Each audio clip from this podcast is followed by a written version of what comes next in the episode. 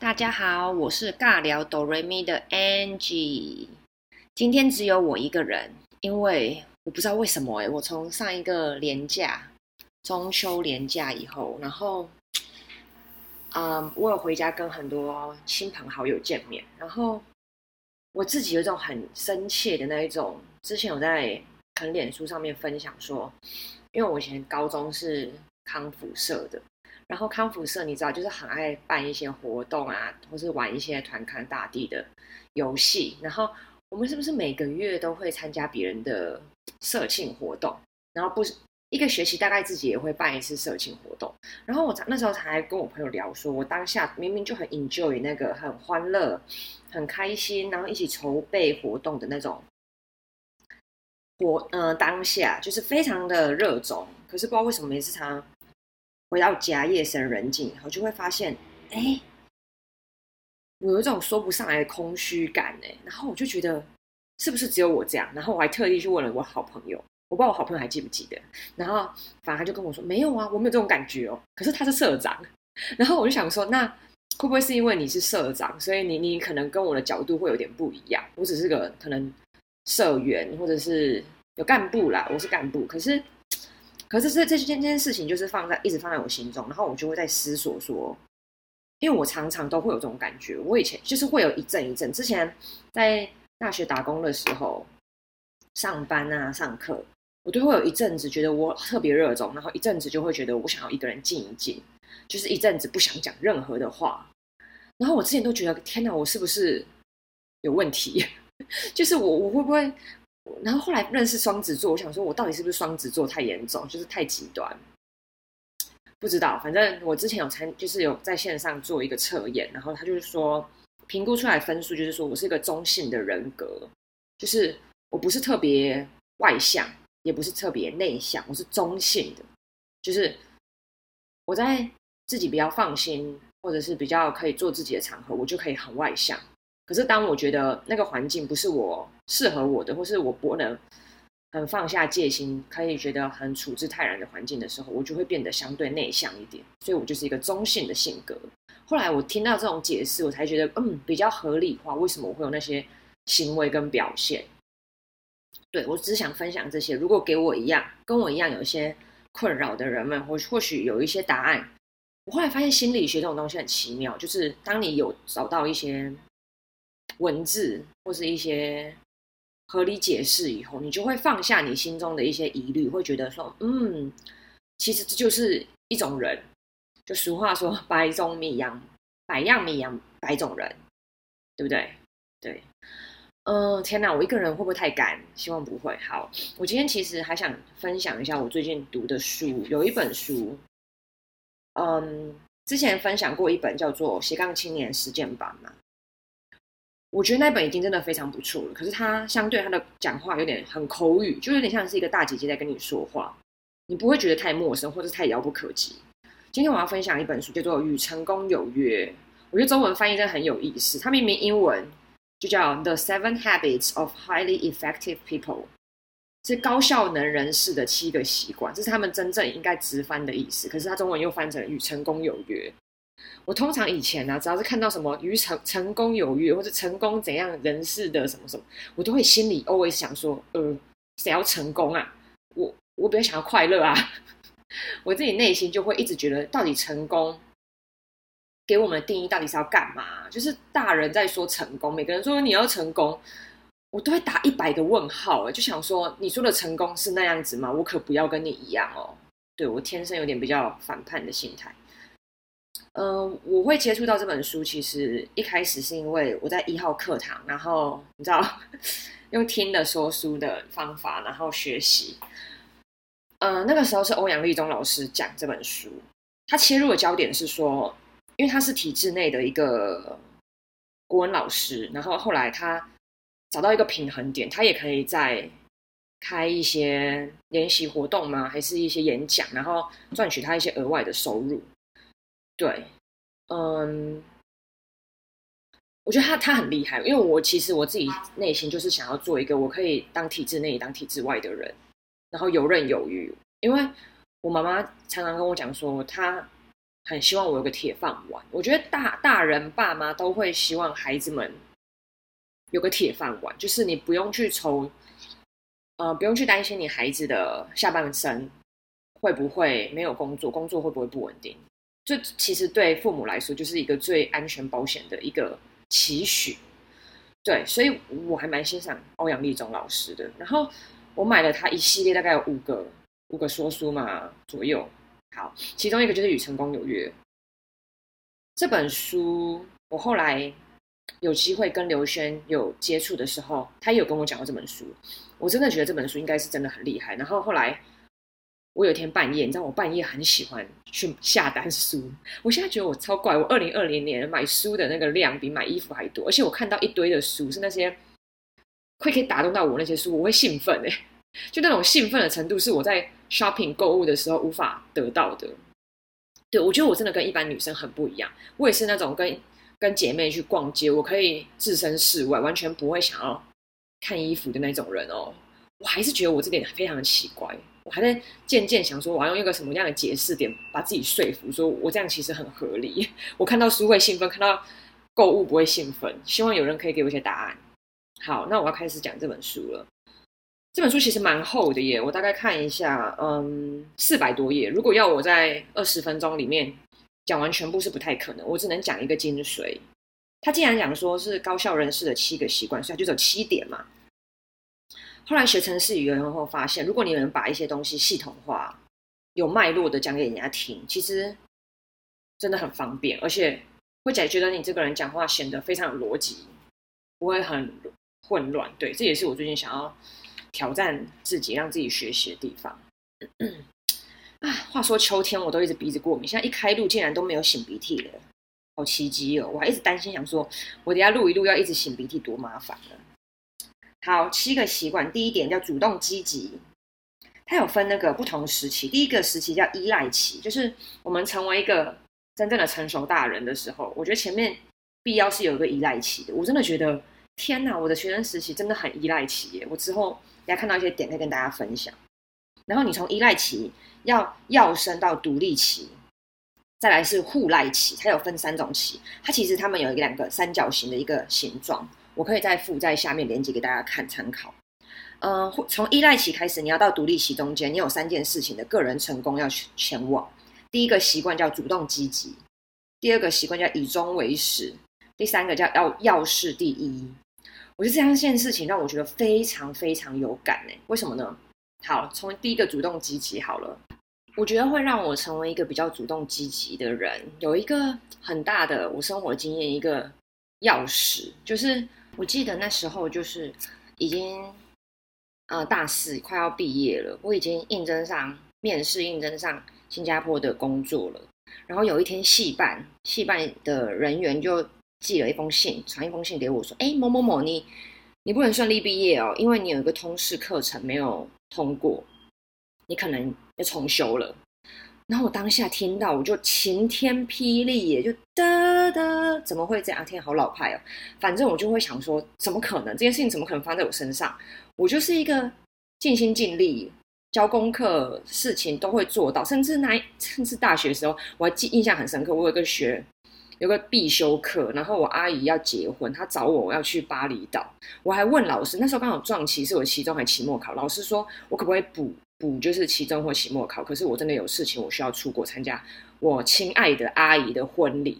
哎，老师直接跟我说不可能啊，不可以哦！你如果没有过，就是被当哦。你没有来上课，没有来考试，就是被当。我隐恨，我真的是，我一直记，想说天哪，我不能出国参加婚礼。然后，好，我我其实重点只想说，我是一个那么尽心尽力做好一个乖学生、好学生的一个人。结果戏班跟我说，然后这件事情让我觉得天哪，怎么会办？然后我还一直很沮丧的想说，死定了，死定了！我真的，一世英名就要毁在我自己个人舒适上面了。因为我是不是一个很脱线的人？那那时候也是好险，就是我男朋友一直说服我说，你要不要去想想其他办法？一定是有办法。你要不要拜托老师给你在暑假的时候修一些课，或是用什么样子报交报告的方式去弥补你这个过错跟这个行为，然后让你在九月的时候可以顺利的。出国，对，然后就这样，然后我灵机一动，就想到说，我之前有在北科修过那种跨校的学分，跟跨校啊、上课的事情。然后我就查了一下，我那一年的那个暑假刚好在是什么大学啊？我突然想不起来了。反正那边是有呃通识学分可以修的，然后我就很诚心诚意的写了一封信给那个老师。而且我记得那时候，你如果要开开班的话，你至少要六个人才可以开班吧？如果太少人，他们应该也是不太会开班的。然后我就写了一个自称 文情并茂，然后也有。很直接的描述说自己的疏忽跟过失，呃，错误。然后希望如果老师有机会的话，我会愿意补交任何的机会，呃，愿意补交任何的作业或报告，就是希望老师可以让我顺利的修课。对这件事情，主动积极去写信，然后去陈述自己的观点，然后弥补一些过错。我觉得这件事情非常非常改变我个人观点，然后老师真的也就回我信了，然后把课也开成了。然后我男朋友的这个这个劝说，这个提点，我发现我男朋友那过度乐观，这件事情有好，非常好，很多好啦，可是也有一些不好。可是就是他让我很容易的会想要多进一步，多前进一步去敲人家的门，或去跟人家提一些我自己的想法。那些你看来你以为死定了、完全不可能的事情，其实就你只只需要多做那么一步，然后你就是主动积极秀出来你的样子跟你的诚意，其实很多人都会买单的，因为大家都在等那一个人，而你为什么就不成为那一个人呢？对，然后我后来也是有机会自己写信啊，然后去推荐自己啊。嗯，现在我觉得现在年轻人或者是我们这种岁数的人，如果你要转换跑道去一个新的公司，我觉得用一零四跟一一一那种人力银行来来嗯展现自己已经不够了耶。现在我觉得你你要嗯呈现一个你要去应征一个工作啊，可以提案。我我强烈的建议大家可以用一个提案。提案的方式来让自己有这个机会，然后一定要各家各家的，呃，克制化自己的履历。就是假如你推一个地方，然后他们需要什么样的人才跟什么样的特点，你就要把你的履历完全打打掉一部分的重点，然后针对他的需求，然后做克制化。如果他需要一个，嗯，假如说。编写教案的人才的话，你就直接递上说你会写怎么样的一个教案，你让面试官跟主管直接可以看到说你可以瞬间进去那个环境以后，帮他们解决了什么的问题。我觉得这个叫提案，这是面试现在超级无敌抓到亮点，让人家可以想要马上跟你讲话对谈面试的 paper。我觉得对，对，这是第一点，以终嗯，主积极主动，主动积极。第二点，以终为始。这件事情也是后来我在找寻个人的生涯目标啊，每个人都会问我说：“那你以后想要做什么？”常常这件事情就扣住一个核心的观念，就是说，那你以后你最终你想要到达一个什么样的目的？你从那一个目的往前推，然后去找你要怎么到那个地方。嗯，我会跟孩子说，像我有个孩子，他每个礼拜家里都会带他去露营啊，然后去。游山玩水，那小孩非常喜欢昆虫哦。有时候我们上课晚上的时候，下雨天会有飞蚁飞进来，小孩是会拿出宝特瓶，然后把那些飞蚁装进宝特瓶里面，说他要带回家给他的脚蛙吃，当做点心。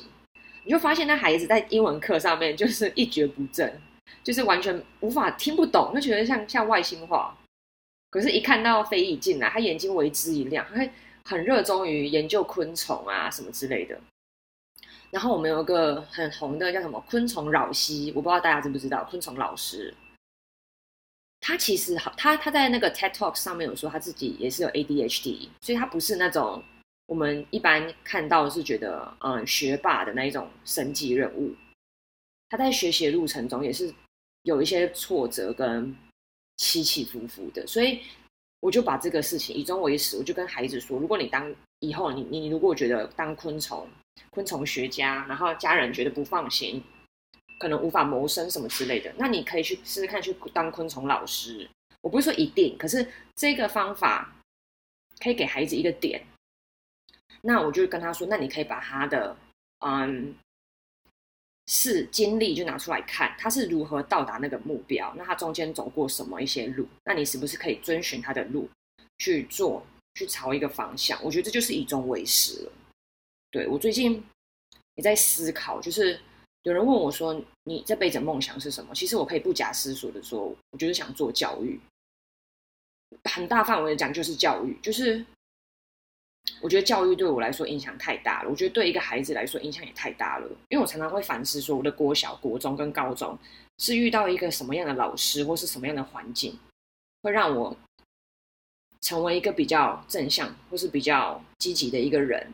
那我希望整个社会或是整个学生整个历程都能遇到一些比较可以影响他们的走向正向的一些老师跟环境。好，第三件叫做要事第一。我看到这一篇的时候，他一直讲说，我们其实不是要管理时间诶，我们是要管理事情。这件事情非常重要诶，说什么时间管理，根本不是时间要被管理啊，是我们的事情要被管理。我们要用优先顺序，或者是优先顺序去管理你你要该做什么事情，而不是去切你的时间。我相信大家应该都知道，就是我们嗯，时间会分成四种类别，不是时间，事情。嗯，第一种就是很紧急又重要嘛，然后再第二种是不紧急但是很重要，第三种是紧急但是不重要，第四种是不紧急也不重要。我相信大家一定都知道这种事，这种分割法。好，它里面一直强调说，我们要着重于我们的第二类事物，叫做不紧急却很重要的事情。因为这件事情啊，都是比较有远见、有理想，比较平衡纪律、自治，而且比较少有危机的。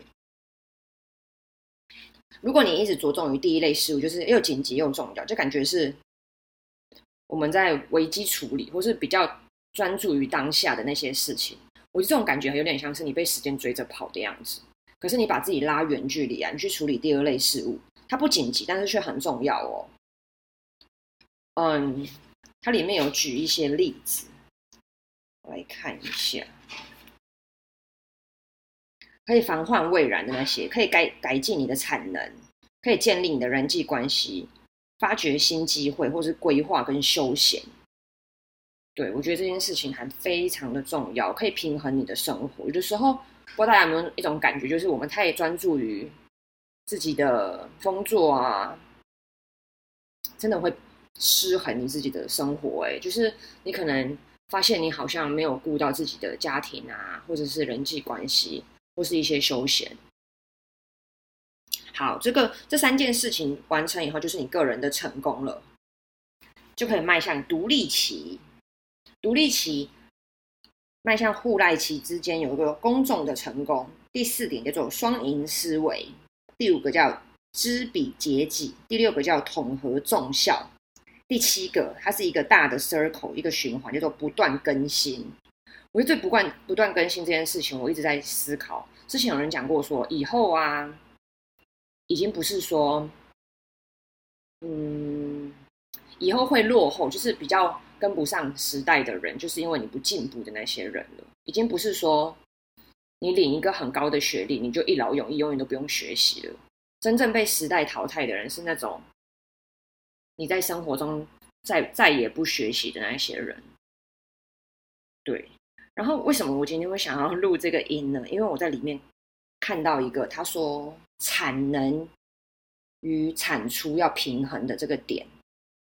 它里面讲了一个金鸡下蛋的一个例子，就是说今天金鸡它就是下蛋嘛，它下了很多的金鸡蛋，可是人类非常的贪心，有一天就觉得说。你怎么下那么慢？你就一天几颗，一天一颗，一颗一颗这样下，我等很久，我真的等不及。他就把那个鸡母母鸡砍掉，然后想要试图一次把很多拿出来。结果他砍掉以后发现，哎，母鸡死了，可是里面肚子里面根本也没有呃多余的那些金鸡蛋，就导致产能跟产出都挂掉。对，然后嗯，这本书他有一直讲到说产能。跟产出，产能就是那个母鸡嘛，产出就是那个金鸡蛋，要平衡。这让我一直反思到我自己，就是我最近疯狂读书，疯狂看书、阅读，我感觉我我还没有细算，可是我感觉我二零二零年截至十月，我感觉我应该看了有五十本，不夸张吧？应该有三十本啦。好，那我就在考虑啊，产能就是我自己本身，产出是什么？产出就是我其实是在做 podcast，做分享，然后做一些系统的整理，这就是我自己的产出。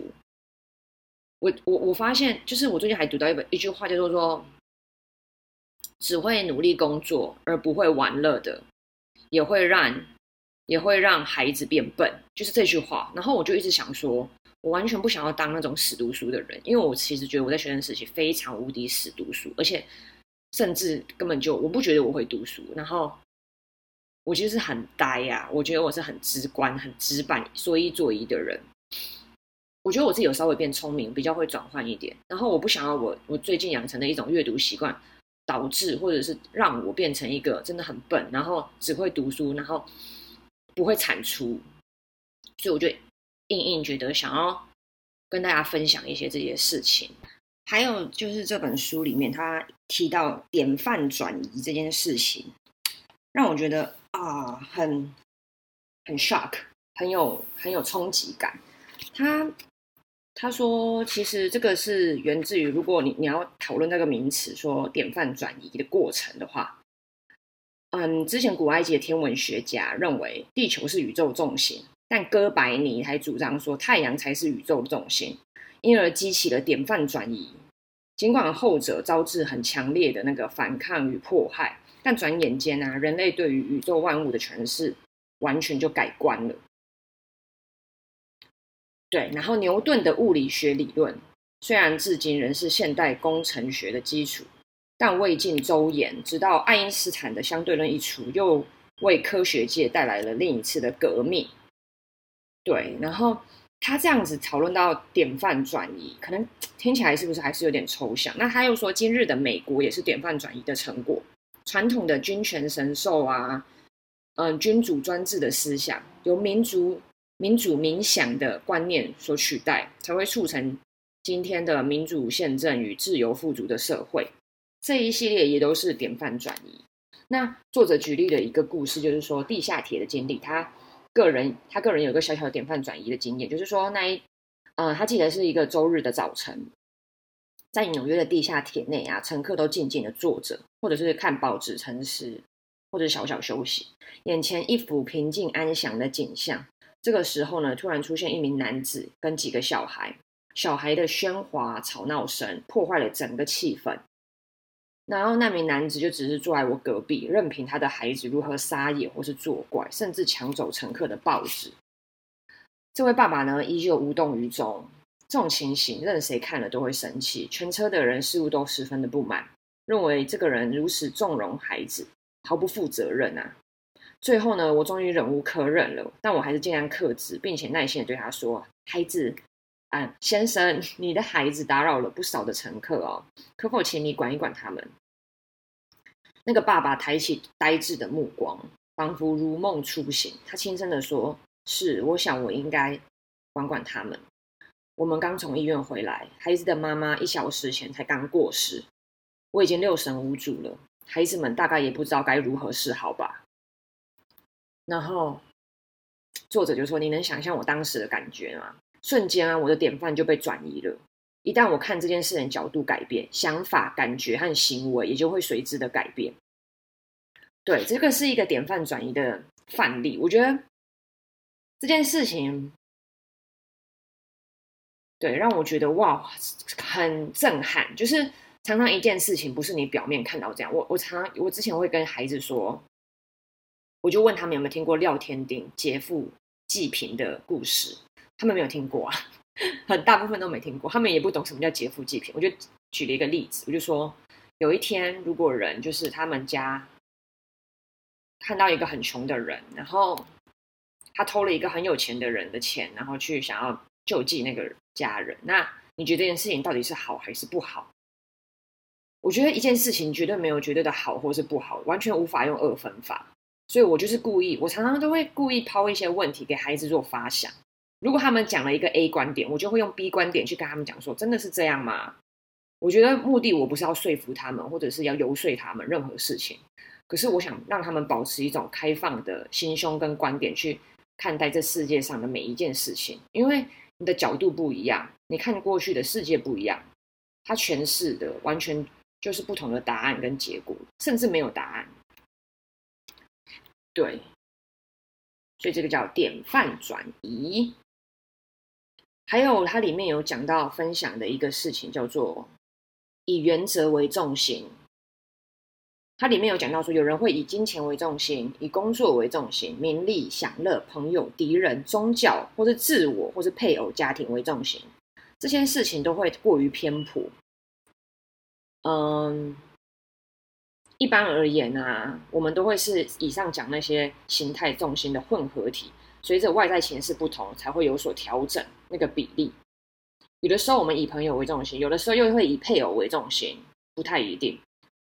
嗯，所以会让自己的生活重心如此摇摆不定，情绪上啊难免会起起伏伏，一会儿意气风发，一会儿又可能会比较沮丧，这样有的时候又嗯斗志高昂，有的时候又会觉得很落魄消沉。所以，就作者分享说，我觉得最理想的状况还是明建立你明确固定的生活重重心。所谓正确的生活重心，应该是要以原则为归依归。他说，原则是恒久不变、历久弥新的，不像是其他的重心，你依靠的是善变的人事物。我常我我有想到一句话叫做：这世界上唯一的不变就是改变。所以你刚刚讲那几个，我们刚刚讲那几个点呢？金钱、工作、名利、朋友、敌人、家庭、配偶、自我，都是会变的。因为连我自己本身自我都是会变，你怎么会去奢求其他人不变呢？他所谓的原则为中心，就是你有个人的原则，你坚定不移。对，我觉得这个很很抽象哎，我觉得我我推荐大家去看一看，他有举了很多很多的例子。以我个人的想法，我觉得他所谓的原则就是你核心的观念。对，你你觉得什么东西是是非对错，唯一的正向跟正义，那个就是你自己的原则。他没有标准答案，因为每个人的原则不一样。但是不再是依靠个人、朋友、配偶、家庭。太自我之类的那种，对，我觉得这件事情也是让我反思了很大的一个点，因为我我在学生时期真的是一个非常以朋友为重心，或是以某个人为重心的一个人，可是会发现自己情绪就真的很受很容易受影响。但长大一点，如果你自己有一些思考模式跟规则出现的话，你会比较不会受他人的波动啊。对，好啦，今天就到这里喽，谢谢大家的收听，我要去吃午餐了，拜拜。